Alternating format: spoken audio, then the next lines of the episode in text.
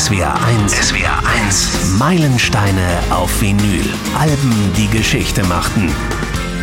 Hallo, ich bin Frank König und heute geht's um Cosmos Factory, das Meisterwerk von Creedence Clearwater Revival. 1970 kam's raus, eine spannende Mischung aus Rockabilly, Folk und R&B ist das. Äh, das vorletzte von fünf Studioalben, die zwischen 1969 und 1970 von CCR veröffentlicht wurden. Wie am Fließband haben die damals grandiose Scheiben auf den Markt geschmissen und das Bild vom Fließband passt auch gut zum Albumtitel. Was es mit der Factory, also der Fabrik und dem unglaublichen Schaffensdrang von Bandleader John Fogertys Band auf sich hatte und warum Cosmos Factory als der Höhepunkt des musikalischen Schaffens von CCR gilt, versuchen wir jetzt gleich zu ergründen. Und so klingt Cosmos Factory.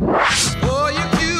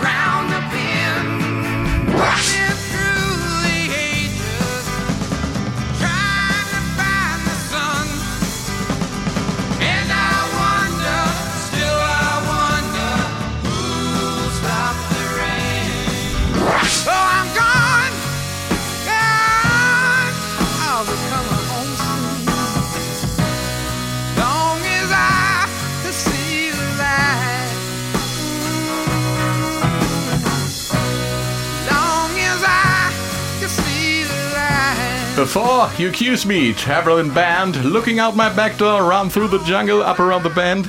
Who will stop the rain and long as I can see the light waren das. Im SW1 Studio, wow, sitzen mal wieder alle im Studio. Begrüße ich aus der SW1 Musikredaktion. Benjamin Brendebach. Hallo. Und wir haben einen Gast. Ottmar Plewka ist da, einer der größten CCR-Fans und Spezialisten in Deutschland. Ganz herzlich willkommen, Ottmar.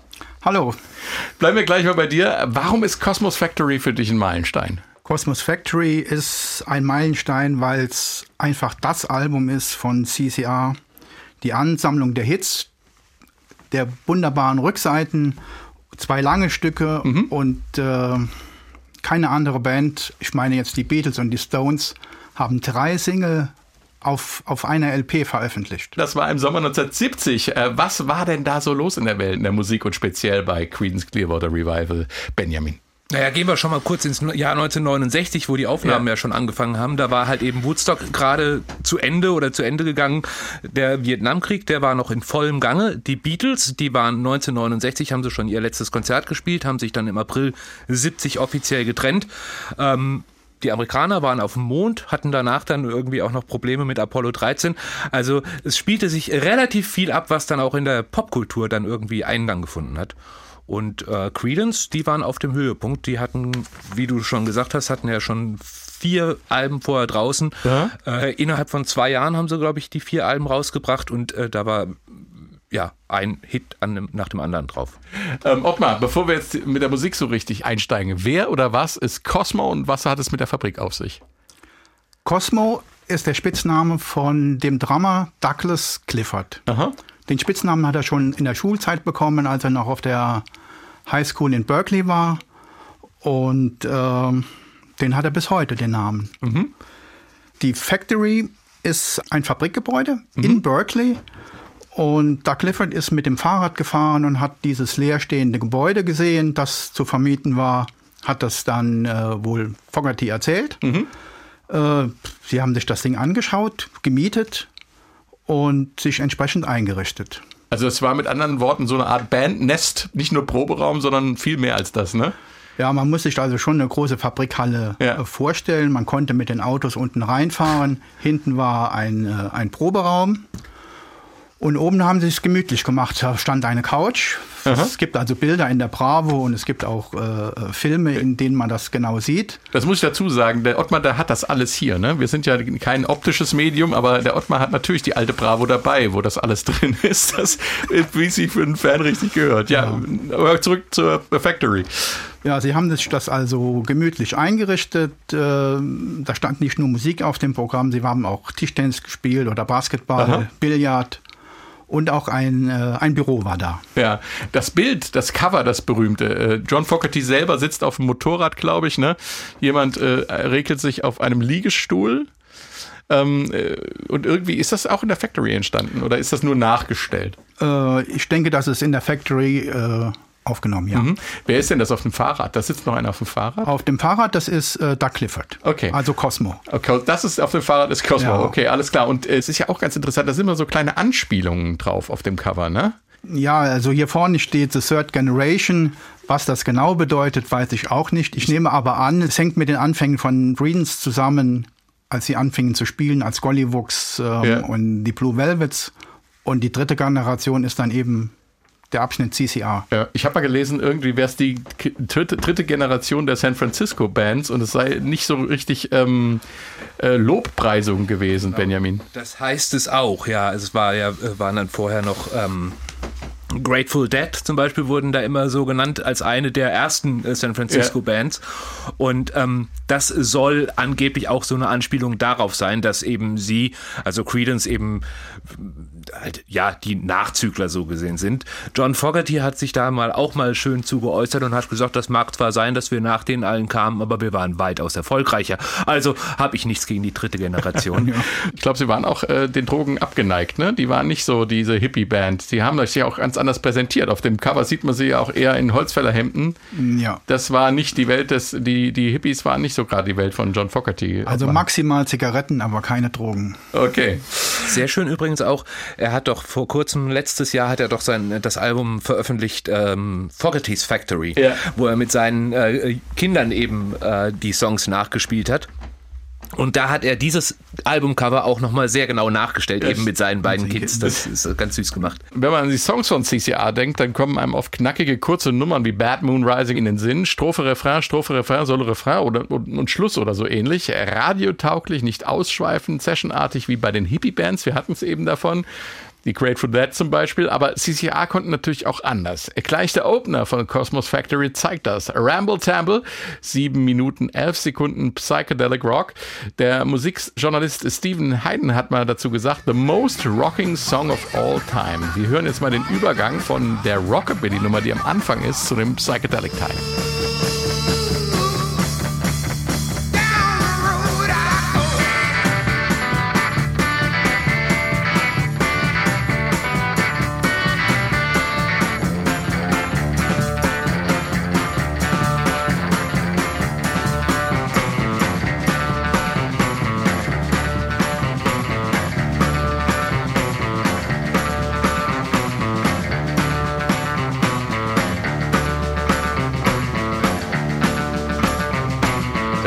Dem Bahnhof ein.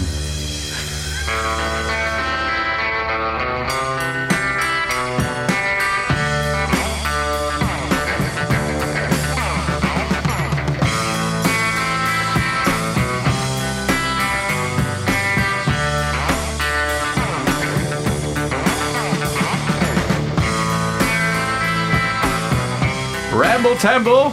An der Stelle wird's psychedelisch. Aber CCR kommen auch wieder zurück zum Rockabilly.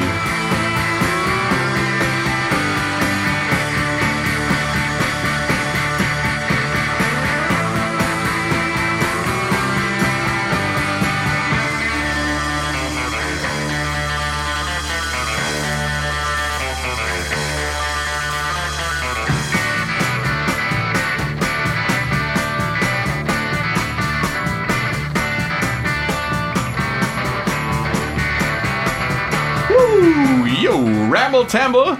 Benjamin, einmal Rockabilly und zurück, steht ja auch äh, im Opener für den Mix von dem ganzen Album. Äh, da werden Elemente wie Folk, Rockabilly und Psychedelic und RB gemixt. Ist das so eine Art zurück in die Zukunft auf dem Album?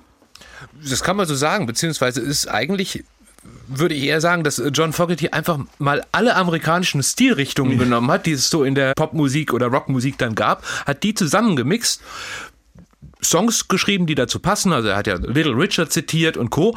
Ähm, aber das Ganze dann aufgenommen im ureigenen CCR-Sound. Ich meine, also wenn man das jetzt auch hört oder auch äh, später die Soul-Geschichten, das ist ja kein eigentlicher Soul, sondern ja. das ist ja immer, immer Rock beziehungsweise immer Creedence Clearwater Revival.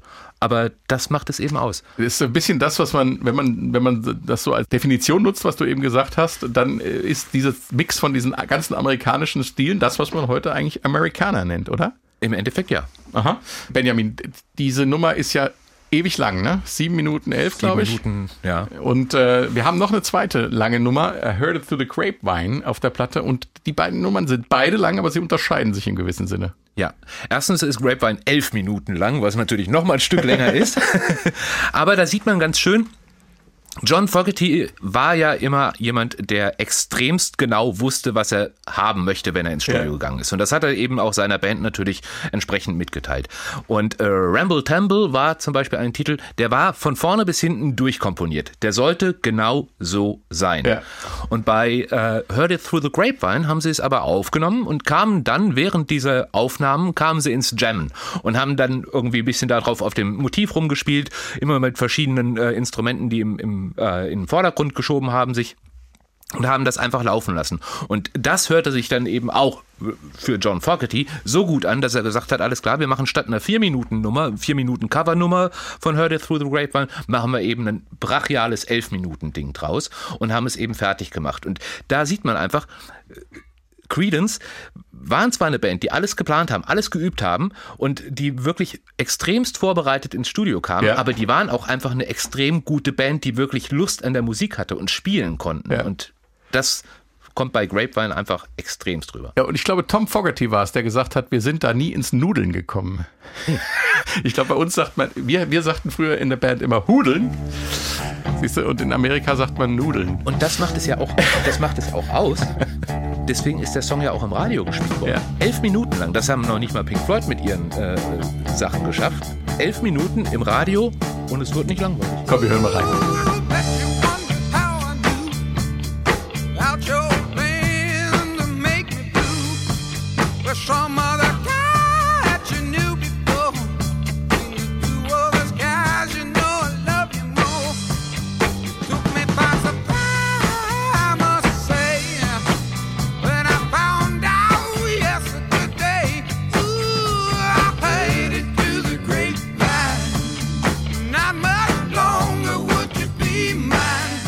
Through the Grapevine im Original bekannt gemacht von Gladys Knight und auch von Marvin Gaye ist schon eine Menge mehr Dreck drin bei CCR, Ottmar, oder? Um jetzt in der Rock'n'Roller-Sprache zu bleiben. ja, es ist äh, mehr Dreck drin. Vor allem ist es die Geschichte, der Text. Da ist für mich der, der meiste Dreck drin. Okay.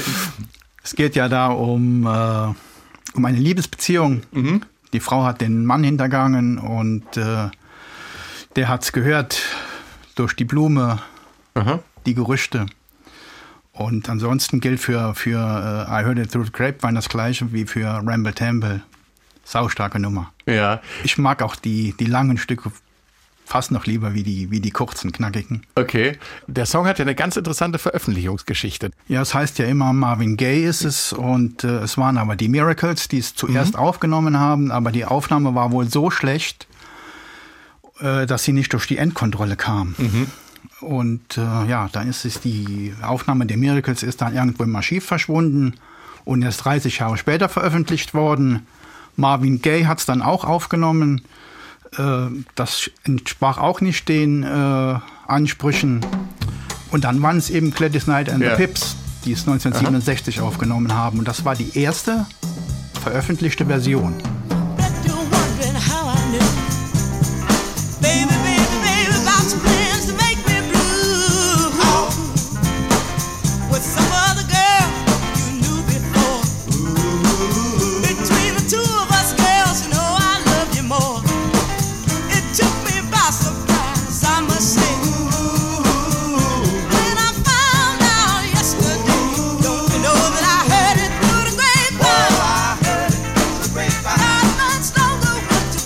Danach kam nochmal Marvin Gaye. Mhm. Ob es neu aufgenommen ist, weiß man nicht. Das könnte auch die vorherige Version gewesen sein. Und als dritte war es wohl hier diese CCR-Version, dieses lange Mörderteil. Okay. Bei uns in Europa kam Cosmos Factory am 25. Juli raus, äh, in den USA am 9. Da waren die Beatles schon Geschichte. Darüber wird noch zu sprechen sein. Auf Cosmos Factory gibt es einen Song, der gewisse Parallelen zu einem Song der Fab Four aufweist. Looking Out My Back Door nämlich. Viele dachten, es geht auch hier um einen Drogentrip. Äh, dabei war es wie Lucy in the Sky with Diamonds vom Sohn inspiriert, Benjamin. Genau, Looking Out My Back Door hat er für seinen Sohn geschrieben mhm. und er wurde inspiriert durch ein Buch, das sein Sohn damals gelesen hat. Ich habe den Titel jetzt gerade gar nicht greifbar. Ottmar weiß das bestimmt. Uh, it das happened in Mulberry Street. Genau, der war es nämlich. Von, von Dr. Seuss. genau. Und in diesem Buch gibt es eine Szene, äh, in dem durch diesen kleinen Ort, in dem die Hauptperson dort lebt, eben eine äh, Parade äh, zieht, eben mit Clowns, mit Jongleuren, mit Wagen und allem drum und dran, was ja ohnehin schon relativ selten ist. Und ähm, jetzt sehe ich gerade die, hat die entsprechenden Bilder die entsprechenden Bilder da dazu. könnten auch aus Entenhausen kommen, diese Bilder. Ne? Das ist also, ich würde mich nicht wundern, wenn da jetzt irgendwo Tick, Trick und Track rumhängen. Also diese Geschichte hatte er im Kopf, also wie diese Parade dann äh, durch den Ort zieht und hat eben darüber geschrieben, das Looking Out My Back Door, da hat es, das hat er dazu gedichtet. Im Endeffekt, er kam gerade von einer Tournee und äh, wollte eben auch ein bisschen Ruhe haben und er mhm. stellt sich dann vor, dass er eben in seinem äh, im Hinterhof beziehungsweise im Hinterhaus sitzt und auf den Garten guckt, wo es dann ein bisschen ruhiger ist, während eben vorne dann der ganze Trubel dann stattfindet. Die Drogengeschichte kam jetzt dann dazu, dass erstens erzählt er irgendwo in diesem Song hat er den, äh, den Text drin, Looking all the happy creatures dancing at the lawn. Mhm. Ähm, allein schon, also wenn man das übersetzt, heißt es eben, äh, ich sehe diese ganzen fröhlichen Kreaturen auf dem Rasen rumtanzen. Ähm, das wurde ihm dann ausgelegt, dass Lawn ein Codewort für Marihuana oder für Gras eben sei. Lustigerweise hat er auch tatsächlich das vorher schon, sagen wir, antizipiert. Er wollte nämlich eigentlich schreiben, uh, Looking all the happy creatures dancing at the grass. Ähm, und da hat er sich gedacht, okay, at the grass, da kommen sie mir alle und sagen, äh, du sprichst doch von Drogen, also schreibe ich Lawn, dann kann doch keiner irgendwas sagen und dann plötzlich wurde das zum Codewort. Ja, dann... Äh, ja, der Unterschied ist nur, dass, dass die wirklich nichts mit Drogen auf sich hatten. Bei den Beatles war es eben etwas äh, deutlicher. Das ging um Lucy in the Sky with Diamonds natürlich und das Bild, was ähm, Julian Lennon ähm, gemalt hat von seiner Freundin Lucy, die im Himmel war mit Diamanten. Und alle haben gesagt, LSD, Lucy in the Sky with Diamond, das muss ein Drogencode sein. Wie auch immer, bei Cosmos Factory und bei CCR war es das ganz bestimmt nicht. Äh, ups, wir haben den Song noch gar nicht eingespielt, ne? Gut, lange drüber geredet. Hier kommt er. CCR, Looking Out My Back Door. Just got home from Illinois, locked the front door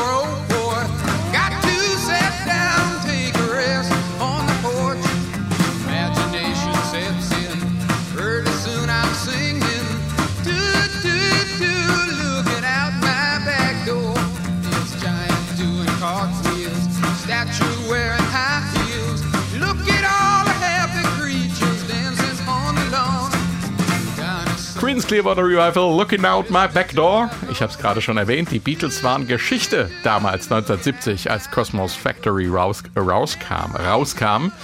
Und damit gab es freie Bahn für CCR als erfolgreichste Band ihrer Zeit, Ottmar. Ja, es waren die drei Singles, ähm, Traveling Band, Up Around the Band und Looking Out My Back Door. Und das Album hat sich millionenfach verkauft. Mhm. Und ja, aus London oder England war nichts mehr zu hören und zu sehen. Und Fantasy, die Plattenfirma, hatte gemeint, sie müsste eine Single veröffentlichen Aha. für die Radiostation in Amerika. Und ja, wie das so ist, die Schallplatte ist in einer Hülle. Aha. Die Hülle ist weiß. Es ist kein Bandname drauf, es ist kein Bandfoto drauf. Ein Schelm, der Böses dabei ja. denkt. Und es steht aber ein Satz drauf eines Musikredakteurs aus San Francisco. Und übersetzt heißt es da im Text, am Apple-Hauptsitz in London weht eine schwarze Flagge, die das Ende der Band symbolisiert. Auf der Suche nach der Thronfolge wenden sich die Leute nach Berkeley, wo Creedence Clearwater Revival weiterhin Hits auf Hits kreieren. So, und die Single hat natürlich Ottmar dabei, deswegen haben wir diese wunderbare weiße Single auch gesehen. Und da auf dieser Promo-Single der Plattenfirma Fantasy, da ist auch äh, ein, ein äh, entsprechende, wie soll ich sagen, Promo-Soundcollage drauf. Ja, es ist eine Soundcollage aus Interviews, Musik, einer bisher nicht veröffentlichten Melodie mhm. und äh, ja, rückwärts laufende Bänder, die auch wieder an Revolution Number 9 erinnern. Vom weißen Album. Der Beatles. Und das hören wir uns jetzt mal an.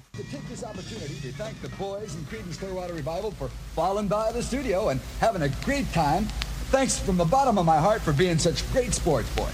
Oh, gee, JD. Our pleasure, our pleasure. Thank you, Mr. J, so very, very much.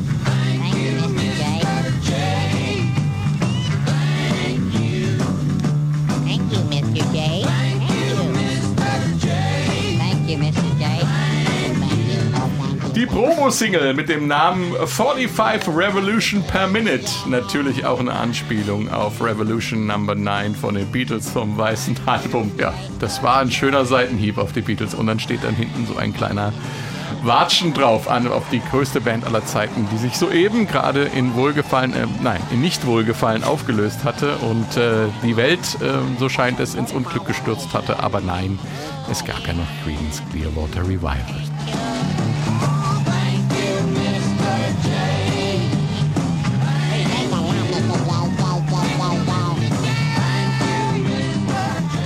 Größte Band aller Zeiten, das waren doch die Rolling Stones. Ja, da, lieber Benjamin, werden wir nie auf einen gemeinsamen Zwei kommen. Lass uns einfach friedlich diesen CCR-Podcast zu Ende bringen. Entschuldigung. Zurück zu Cosmos Factory. Weiter geht's hier mit Run Through the Jungle.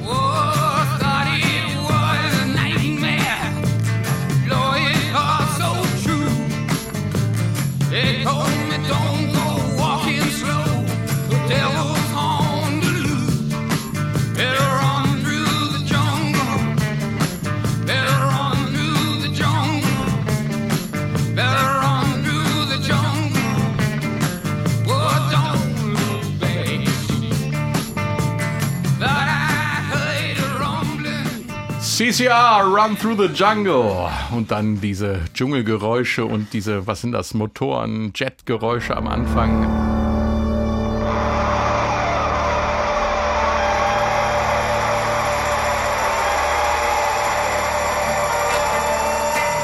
Dass dieser Song aufgrund der Zeitgeschichte und des Zeitgeists chronisch missverstanden wurde, wundert nicht Benjamin.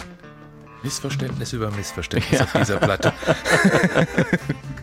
naja, es wurde halt eben äh, direkt auf den äh, Vietnamkrieg bezogen. Ja. Es ist natürlich auch einfach viel zu einfach, sich genau das vorzustellen. Ja. Also wenn man dann irgendwie die GIs dann da durch den Dschungel äh, rennen sieht mit voller Montur. Ähm, eigentlich geht es John Fogerty um die Waffenverbreitung in den USA. Das ist sein eigentliches Thema. Also er hatte eine Statistik gelesen, hat, dass im Endeffekt jeder einzelne Amerikaner, also vom äh, null Jahre alten Baby bis äh, zum 100 Jahre alten Opa irgendwie eine Waffe eben zu Hause rumliegen ja. hat und hat sich dann eben vorgestellt, wenn du über die Straße gehst, dann müsstest du dir vorstellen, da hat jeder, jeder einfach eine Waffe. Und dieses, dieses Bild, das hat ihn einfach zu diesem Song äh, inspiriert, dass er, dass er sagt, er ist kein, kein Gegner der frei zugänglichen Waffen, er ist selber auch Jäger, wenn ich das richtig äh, erinnere, ähm, aber er sagt, also das kann es nur auch nicht sein, dass da irgendwie 200 Millionen Menschen mit einer geladenen Waffe rumlaufen. Insofern ja ein top aktuelles Thema, wenn man so will, denn die, die Problematik der Waffenlobby in den USA hat ja jetzt gerade im Zuge der Trump-Präsidentschaft auch wieder an trauriger Prominenz dazu gewonnen. Ne? Also diese, dieses Thema verfolgt die Amerikaner ja ähm, in diversen Massakern und, und Schulamokläufen und so weiter. Das ist ja eine es ist bis heute sehr schwierige Geschichte. Absolut. Zeigt aber auch ganz gut, warum Creedence Clearwater so extremst erfolgreich sind. Und zwar in allen äh, Gesellschaftsschichten äh, der USA vor allem eben auch. Also ob jetzt äh, vom Hippie bis zum äh, Redneck kann mhm. sich damit jeder nämlich eben irgendwie anfreunden, weil jeder irgendwas anderes in die Texte rein interpretieren kann. Mhm. Das ist ja eben das. Also äh, die GIs werden den vielleicht auch gehört haben und sich gedacht haben, okay, der singt über uns und äh, der ehrt uns, ja, während mhm. eben dann äh, der Hippie aus San Francisco sich gedacht hat, jo, der Mann hat's verstanden. Ähm, ja, ja. Das ist genau das, was Creedence Clearwater ausmacht. Ja. Aber äh, Run Through the Jungle hat noch in anderer Hinsicht äh, Schlagzeilen gemacht, Benjamin, äh, äh Jahre später. Und das, das ist ganz spannend für die, für die Bandgeschichte oder die, die Geschichte nach der Auflösung von CCR und die Geschichte von John Fogerty, wie er mit diesem Erbe umgegangen ist. Ja, es gab 1984 einen Prozess, da hat äh, die Plattenfirma Fantasy äh, John Fogerty verklagt. Fantasy war ja die Plattenfirma von Creedence Clearwater Revival, aber die lagen sich ja ständig in den Haaren, weil es vor allem auch so wirklich unglaubliche Verträge waren. Mhm. Und äh, 1984 hat John Fogerty einen Song rausgebracht, als äh, Solokünstler eben schon uh, The Old Man Down the Road. Und äh, da hat die Plattenfirma gesagt, der hat, das hat er doch geklaut. Das ist doch von Run Through the Jungle geklaut. Clifford hat gesagt, es klingt ähnlich. Ja, ja, und die Plattenfirma hat es dann eben aufgegriffen ja. und äh, den Prozess ja, ja. angestrengt. Ne? Genau.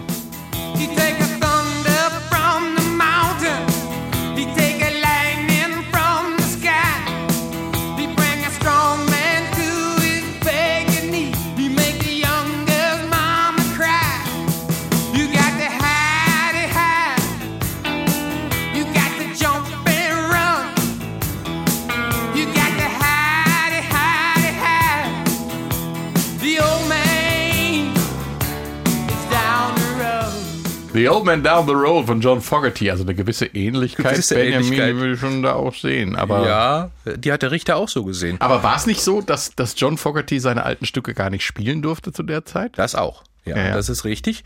Ähm, der Richter allerdings, der hat, das, er hat auch diese Ähnlichkeit erkannt und der hat allerdings gesagt, ja, ich kann aber keinen Künstler davon abhalten, sich selber zu covern oder bei sich selber zu klauen. Und ja. das war eben im Endeffekt dann der Grund, warum der Richter gesagt hat, gut, Nein, das ist kein Plagiatsverfahren wert, also dementsprechend hat die Plattenfirma verloren. War einer der ersten großen Siege von Fogerty gegen seine Plattenfirma. Danach kamen noch ein paar andere. Ja, das ist kein rühmliches Blatt äh, gewesen, was nach dem Ende äh, von äh, CCR so abging, rechtlich und ähm, mit den Leuten. Aber das ist halt gar nicht unser Thema, weil unser Thema ist Cosmos Factory. Ähm, und Run Through the Jungle war übrigens auch Tom Fogertys Lieblingssong. Und äh, wo wir bei Tom gerade sind, ähm, das Bruderverhältnis und bei den schrägen Geschichten äh, war, nicht gut. Wie, wie war das genau? Also ich glaube, Tom hat ja John ursprünglich in die Band geholt, ne? Ja, wie alles so genau war und warum es dann irgendwann auseinanderbrach, das, das wissen wir nicht. Mhm. Was wir wissen ist, dass das Verhältnis eben nicht gut war, weil äh, John hat immer mehr an sich gerissen, hat das Songschreiben übernommen, hat den Gesang übernommen und Tom wurde quasi in die zweite Reihe zurückgedrängt. Mhm. Um nicht zu sagen, auf das Abstellgeleis. Mhm. Das heißt also, er hat sich eingebracht in der Band, aber sein Bruder hat alles dominiert da. Er hat alles dominiert. Er hat also das Songschreiben voll in der eigenen Hand gehabt und hat auch die Pressetermine und hat er alles selbst gemacht. Mhm. Und die anderen waren nur Statisten. Mhm. Aber als Band haben sie hervorragend äh, funktioniert. Ja, was, was will man dazu sagen? Als er, als er den Jungs gesagt hat, macht mal alleine, hat es ja dann auch nicht mehr geklappt später, ne? Nein, das war dann die, die Ära mit der letzten äh, LP, mit Mardi Gras, mhm. als sie äh, mehr Mitbestimmung eingefordert haben. Da hat es dann gar nicht mehr funktioniert. Mhm. Und Tom war ja immer so der ausgleichende Pol, der dann äh, vermittelt hat, dass es nicht zu großen Streitereien kam. Und ich denke auch, dass der Erfolg aus den ersten Jahren die Band noch zusammengehalten hat und dass irgendwann Tom gesagt hat, das reicht mir, ich gehe jetzt. Mhm.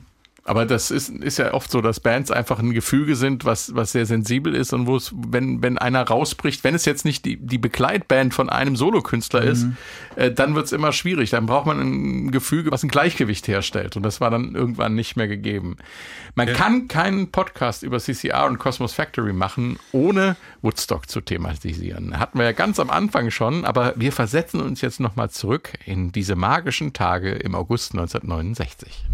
Als Creedence Clearwater Revival am zweiten Tag von Woodstock auf die Bühne kommen, ist dieser zweite Tag eigentlich schon vorbei. Es ist halb ein Uhr in der Nacht. Ladies and Gentlemen, to continue, please warmly welcome with us Creedence Clearwater Revival. CCR-Chef John Fogerty ist sauer, weil The Grateful Dead überzogen haben. Jetzt sollen CCR vor schlafenden oder zugetröten Hippies spielen. Das ist eigentlich gar nichts für die Abstinenzler von CCR. Bassist Stu Cook hat die Situation so beschrieben.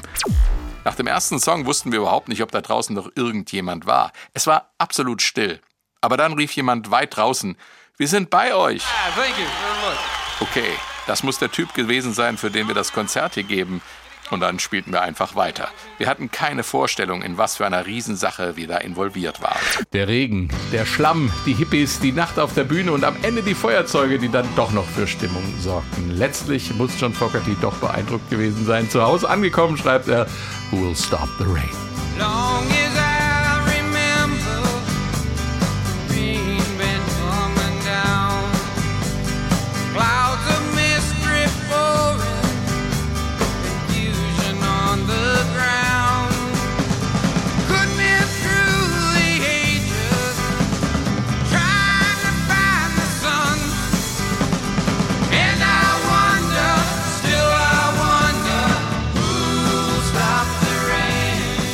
Stop the Rain, ein Song über Woodstock, aber dachten nicht wir alle mal, das wäre über Vietnam und den Protest gegen den Vietnamkrieg, Benjamin? Missverständnisse, die dritte? Im Endeffekt ja. Es ist, es ist aber ja auch hier wieder wie so oft, dass der Song oder auch das Buch oder auch die Interpretation eines Bildes, die entgleitet einem Künstler irgendwann. Ja, also das muss ja eigentlich auch so sein. Ja, natürlich. Er lässt es irgendwann frei und dann ja. äh, machen die Hörer oder die Zuschauer oder wer auch immer daraus, was sie wollen. Im Endeffekt inspiriert hat ihn eben Woodstock. Also er hat äh, da gestanden, hat die Leute gesehen, die irgendwie vor dem Regen geflohen sind, die dann irgendwann sich aneinander gekuschelt haben, um sich irgendwie äh, warm zu halten. Und im Hintergrund muss wohl irgendwie einer der Roadies gesagt haben, ah, äh, mach doch mal einer den Regen hier aus, äh, who'll stop the rain. Okay. Und aus diesem Satz heraus hat er sich eben dann zu Hause hingesetzt und hat diesen Song geschrieben. Dass das dann später äh, mit der Interpretation auch wieder zu Vietnam äh, gekommen ist, lag natürlich erstens an der Zeit damals, also er war eben im vollen Gange, hatte dann aber auch zum Beispiel mit einem Film zu tun, 1978 erschienen, Who'll Stop the Rain, so mhm. heißt dieser Film auch mit Nick Nolte, ähm, in dem es eben um Vietnam geht und eben um einen Vietnam-Veteran. Äh, und ab diesem Zeitpunkt spätestens kriegt er diesen Song eben auch nicht mehr zurückgeholt. Also ja, ja. dann bleibt er eben bei dieser Interpretation. Er selber sagt ja auch hier und da mal, ja, ich habe mich dann doch, also ich habe mich von Woodstock inspirieren lassen und habe dann doch auf, äh, auf Vietnam eigentlich geschielt. Wobei da, wer weiß, ich glaube Clifford war es, der irgendwann mal erzählt hat, ja, wir erzählen eh jedes Mal eine andere Geschichte. Also. Aber äh, ist ja eigentlich auch logisch. Ich meine, jeder, der jemals einen Song geschrieben hat, merkt ja, dass einem die Geschichte irgendwann entgleitet. Ne? Selbst wenn man eine Ursprungsidee hatte, ähm, dass es letzten Endes äh, im Ohr des Hörers liegt, was er hören will. Und auch ich, äh, wenn ich einen Song schreibe, denke vielleicht in zwei, drei Jahren, ah, okay, das könntest du auch gemeint haben. Ne? Also insofern ähm, ja. zieht sich hier, wie wir das so oft im Podcast haben, auch dieser Song einer eindeutigen Interpretation. Wir können aber sagen, es ist einfach der eingefangene Zeitgeist und da gehören eben Woodstock und Vietnam untrennbar miteinander äh, verbunden zusammen. Absolut. Ja? Man könnte auch sagen, Who Stopped the Bullets? Ja. Und es auf den Vietnamkrieg münzen. Ja. Weil Fogerty immer äh, versteckte Botschaften drin hatte. Auch später nochmal bei Have You Ever Seen the Rain? Ja. Oder vorher bei äh, Wrote a Song for Everyone. Ja. Es ist immer eine versteckte Botschaft drin. Und er hat eine Affinität zur Meteorologie. So ist es. Habe ich das jetzt ja. richtig gesagt? Ja. Also zum Wetter. Apropos Woodstock, ähm, CCR sind mit den Songs zum fast fertigen Album im Gepäck 1970 ja auch auf Tour gegangen, waren in Europa und auch in Deutschland, ähm, Ottmar. Das äh, waren auch große Ereignisse, ne? Für mich nicht, ich war noch zu klein. ja, geht's dir wahrscheinlich wie mir. Also ich war vier, ich hätte es mir nicht mehr angucken. Ja, noch nicht angucken. Ja. Ich war 14, ich hätte das Geld gehabt für ein Ticket. Das kostete 8 D-Mark damals. Ja. Aber erstmal hinkommen. Ja, sie waren äh, drei Konzerte in Deutschland, mhm. in Essen, in der Krugerhalle und zwei in Berlin im Sportpalast. In Essen die Halle, die fast je nach Ausstattung 7.500 bis 10.000 Zuschauer. Mhm. Und es waren beim Konzert 3.000 bis 4.000 nur. Okay. Also noch nicht mal halb äh, ausverkauft. Ähm, der Ruf der amerikanischen und englischen Bands war schlecht damals. Mhm. Sie waren sehr unzuverlässig ob das alles klappt mit dem Geld und äh, mit den Reisen und dem Veranstalter vor allem vor Ort. Und auch dem Zustand der Musiker zuweilen, oder? Würde ich mal vermuten. Ja. ja.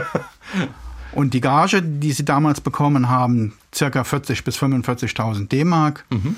wurde bei, bei so wenigen Zuschauern nicht eingespielt. Wie kam das, dass die, dass, dass, dass da, war das nur der Ruf oder waren die in Deutschland einfach noch nicht so, es war so präsent? Zum, na, es war zum einen war es der Ruf mhm. und zum anderen war es wohl auch die Werbung. Mhm. 1970 war noch nicht so viel Werbung da, mhm. wie das eben heute der Fall ist. Ah ja, okay. Spannende Geschichte. Da spielen die vor einer halbleeren Kogerhalle. Mhm. Das hätte ich jetzt auch nicht erwartet. Warst du damals schon CCR-Fan? Ja, ich bin seit äh, der zweiten Jahreshälfte 69 CCR-Fan zwischen Green River und äh, Willie and the Poor Boys. Gab es da so ein Erweckungserlebnis bei dir? Äh, ja, es war Green River und Commotion, die Single. Aha. Und ich kann mich noch daran erinnern, dass äh, bei einem anderen Radiosender äh, Down on the Corner vorgestellt worden ja. ist als neue Single. Und die hat mich total abgeholt. Ja. Das ist ja spannend. Ich glaube, da kann jeder äh, unserer Generation, ich ziehe mich da mal mit ein, weil ich so auch so ein Nachzügler bin von älteren Geschwistern, hat irgendwie so ein Erlebnis, wo es Klick gemacht hat und dann äh, war halt klar, welche Band ähm, einen sein, das Leben lang begleiten wird. Und dann ist es auch nicht schlimm, dass das bei dir die Rolling Stones sind, Benjamin. Bei mir sind es halt die Beatles. Aber CCR, kann ja mal passieren. CCR war auch immer schon, ähm, äh, seitdem ich äh, mich mit Musik beschäftige, ganz groß Ottmar, du hast ja noch einen anderen ganz großen Sammler Leckerbissen mitgebracht, der uns zeigt, ähm, was für ein gefühlvoller Sänger John Fogerty ist. Ja, am Beispiel von Who'll Stop the Rain können wir das mal hören, wie stark und ausdrucksvoll die Stimme ist. Long as I remember the rain been coming down Clouds of mist drip pouring confusion on the ground. Good men through the ages trying to find the sun. And I wonder, still I wonder, who stopped the rain. Wow. Oh, ein Gänsehautmoment. Das ist, ist das die Originalgesangsspur von den Aufnahmen? So ist es. Ah, was die und, Sammler immer so alles haben. Ja, Unglaublich. Und mit der Gänsehaut, die kriege ich auch. John Fogertys Gesang, der ist ja auch immer eine Betrachtung wert. Ne? Der singt ja sehr eigen. Man würde meinen mit sehr viel Druck, aber wenn er das wirklich tun würde, dann hätte er heute keine Stimme mehr. Er hat das tatsächlich mit seiner Technik hingekriegt, dieses kratzende, äh, all die Jahrzehnte durchzuhalten, Benjamin. Ja, und das muss man auch erstmal hinbekommen. Also das ist natürlich eine Gesangstechnik. Also ja, ja, genau. du hast, er hat das natürlich auch früh geübt. Also er war ja schon sehr, sehr früh eben unterwegs mit den Gollywogs und ähm, die Blue Velvets. Genau, mhm. der Blue Velvets. Und hat dann eben auch in den Kneipen gespielt, wo er dann eben die Leute einfach übertönen musste, weil ja. die ja jetzt nicht unbedingt gekommen sind, um Musik zu hören. Aber das merkt man schon, er hat das schon, äh, er hat das extremst trainiert und er kriegt das ja auch bis heute zum Teil hin. Ja. Ähm, was äh, aber und das war ja auch das, was, was seine Stimme so ausmacht, dass er da so extremst viel Gefühl reinlegt. Ja. Also er hat da wirklich schon, zum Teil hat er so ein bisschen dieses Alternative aus den äh, späten 80ern und 90ern vorweggenommen. Also nicht umsonst war Kurt Cobain zum Beispiel, ja. war vorher in der Creedence Clearwater Coverband, ja, und äh, hat auch ihn als ganz, ganz großes Vorbild mhm. angegeben. Sein, seine Vorliebe für die Holzfällerhemden zum Beispiel. Ja, ich habe auch heute ein Brandos T-Shirt an. Ja. Ne? Das ist auch eine Band, die sich durchaus mal Angeleihen genommen hat bei, bei den Genau, und das, und das das merkt man einfach. Also diese, einfach diese, dieses Gefühl, was er da rein packt in diese Songs, auch bei Heard It Through the Grapevine, das, dieses Cover, wo man, also er ein ganz anderes Gefühl da reinsetzt, als es zum Beispiel eben Gladys Knight gemacht hat oder eben als es äh, mhm. Marvin Gaye gemacht hat. Das ist so einzigartig, wie er das rüberbringt. Mhm. Und das hört man auf dieser Gesangsspur, warum das so rüberkommt. Wahnsinn. Ich finde äh, diese Äußerung von ihm so schön, ich musste halt laut singen, weil die Gesangsanlagen so schlecht waren. Genau. Ich, äh, kann jeder, der, äh, heute kriegt man das Zeug ja für einen Appel und ein Ei nachgeworfen, ja, aber früher musste man sich ja noch selber basteln und die waren dann halt nicht so laut. Wobei, wenn man heute einen schlechten Mischer hat, dann hat man auch ein Problem. Aber oh, in der Tat. Und das kam ja früher noch dazu. Kommen wir zum, Achtung, Heinz Schenk hätte gesagt, großen Finale von Cosmos Factory, Long as I can see the light.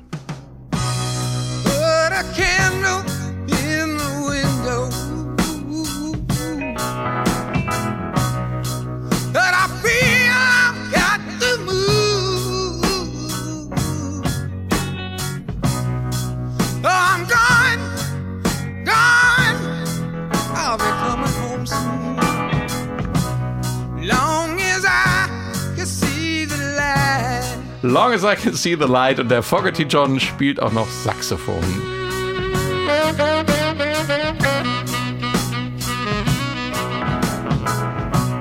Der Typ ist, glaube ich, das, was man Multitalent nennt, Ottmar, oder? Der Knaller. Ja, also nur Gitarre spielen äh, ist nicht. er wechselt ja quasi, wenn er live spielt, ständig die Gitarre mhm. bei jedem Song. Und ansonsten spielt er da ja, Mundharmonika, Klavier, Saxophon. Vielleicht nicht so exzellent wie äh, Gitarre, ja. aber er spielt es auch. Ja, da kann man sich schon vorstellen, dass so jemand äh, eine Kapelle dominiert. Also wenn, wenn, wenn du so viele Talente auf einmal hast, dann wollen die ja auch raus. Ne? Das ist dann wahrscheinlich auch der Grund äh, für so Streitereien, weil du dann sagst, hey, ich weiß doch, wie es geht. Bei den Beatles hat äh, Paul McCartney ähm, beim weißen Album äh, angefangen, den Leuten zu sagen, was sie tun sollen. Ja, hier war es ja oder ähnlich auch, so. Oder auch bei den Get Back Sessions. Ne? Ja. Also, ja. Einer muss ja die Richtung vorgeben. Ja.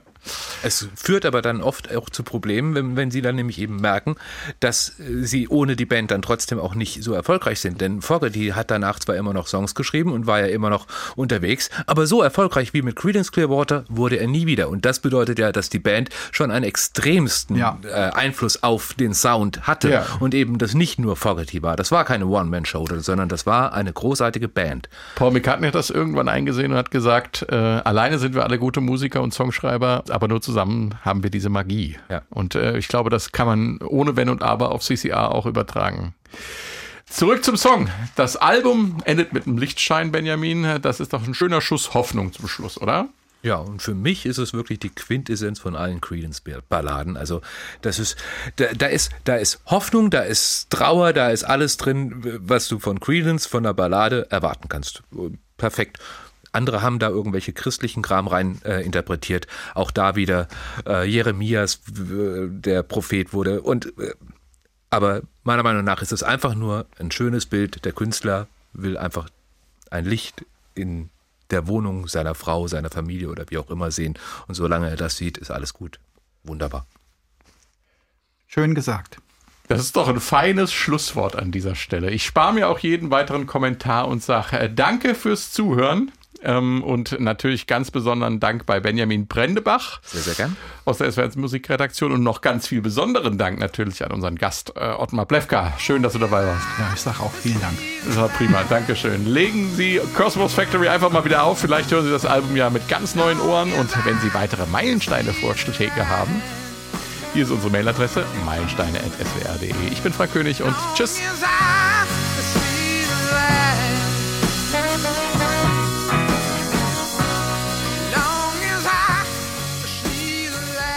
Eine Woche, ein Album, ein Stück Geschichte. Die S41 Meilensteine.